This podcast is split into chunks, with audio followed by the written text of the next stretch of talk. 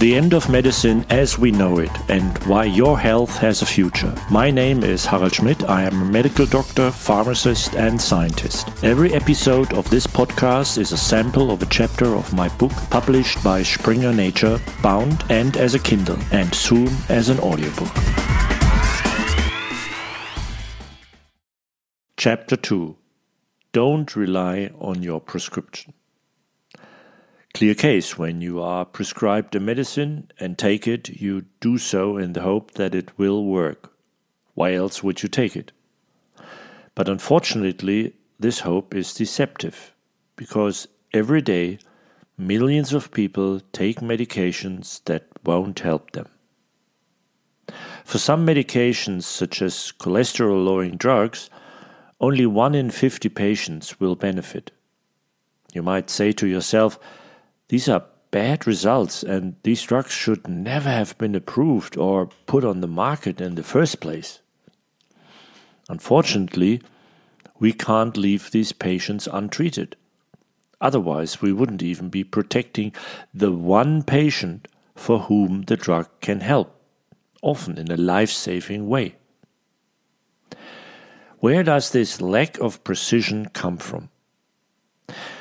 We're treating symptoms cholesterol, blood pressure, with more patient relevant goals, namely preventing heart attack, stroke, or death in mind.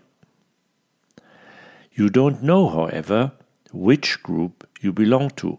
Perhaps the very one in which the drug would have prevented a serious heart attack or stroke.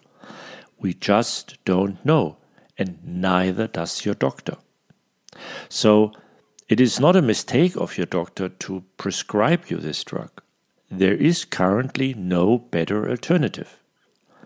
It is probably not even a mistake on your doctor's part not to tell you about this lack of precision of your drug and the low probability that you will benefit from it. If he did that with all patients, it is likely that soon no patient would be taking his medication at all, even those whose lives could have been saved.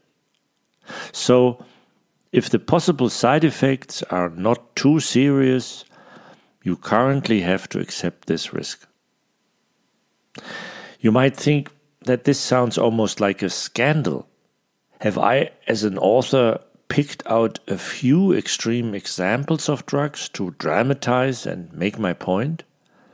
After all, don't many of the other drugs work for most patients? No. And there is a way to understand how much current medicine has to offer to the individual patient. It's a simple statistical concept called the number needed to treat, or NNT. In other words, the number of patients that must be treated for one patient to have a benefit. The NNT can be calculated from any clinical trial involving a drug or other interventions such as surgery, etc.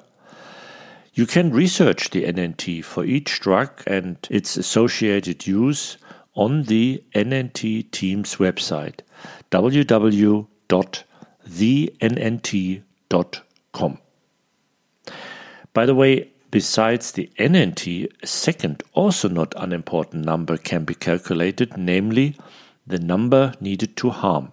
In other words, the number of patients that has to be treated for one patient to experience a relevant, severe side effect for which the treatment is responsible.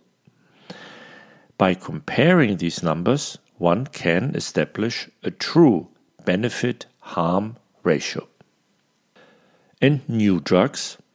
It's not getting any better. In 2019, the German Institute for Quality and Efficiency in Health published an overview of all drugs evaluated between 2011 and 2017 that entered the German market after approval. Well over half provided no additional benefit compared to standard care.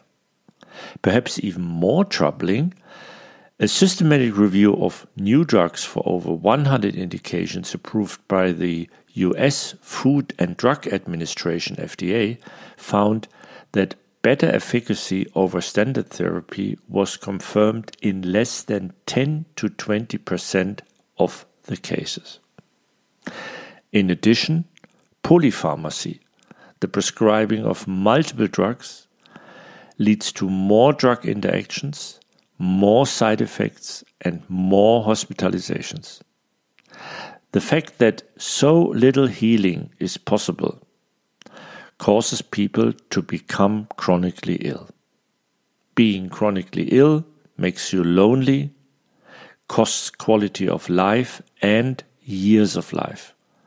So that in some countries, such as the US or the UK, life expectancy starts to decrease.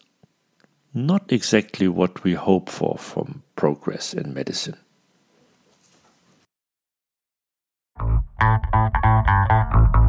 More about each chapter and how you can benefit from the new medicine already today, all in my book, The End of Medicine as We Know It, written in an easy to understand style, both for patients and hopefully not yet patients. Knowledge means health and quality of life.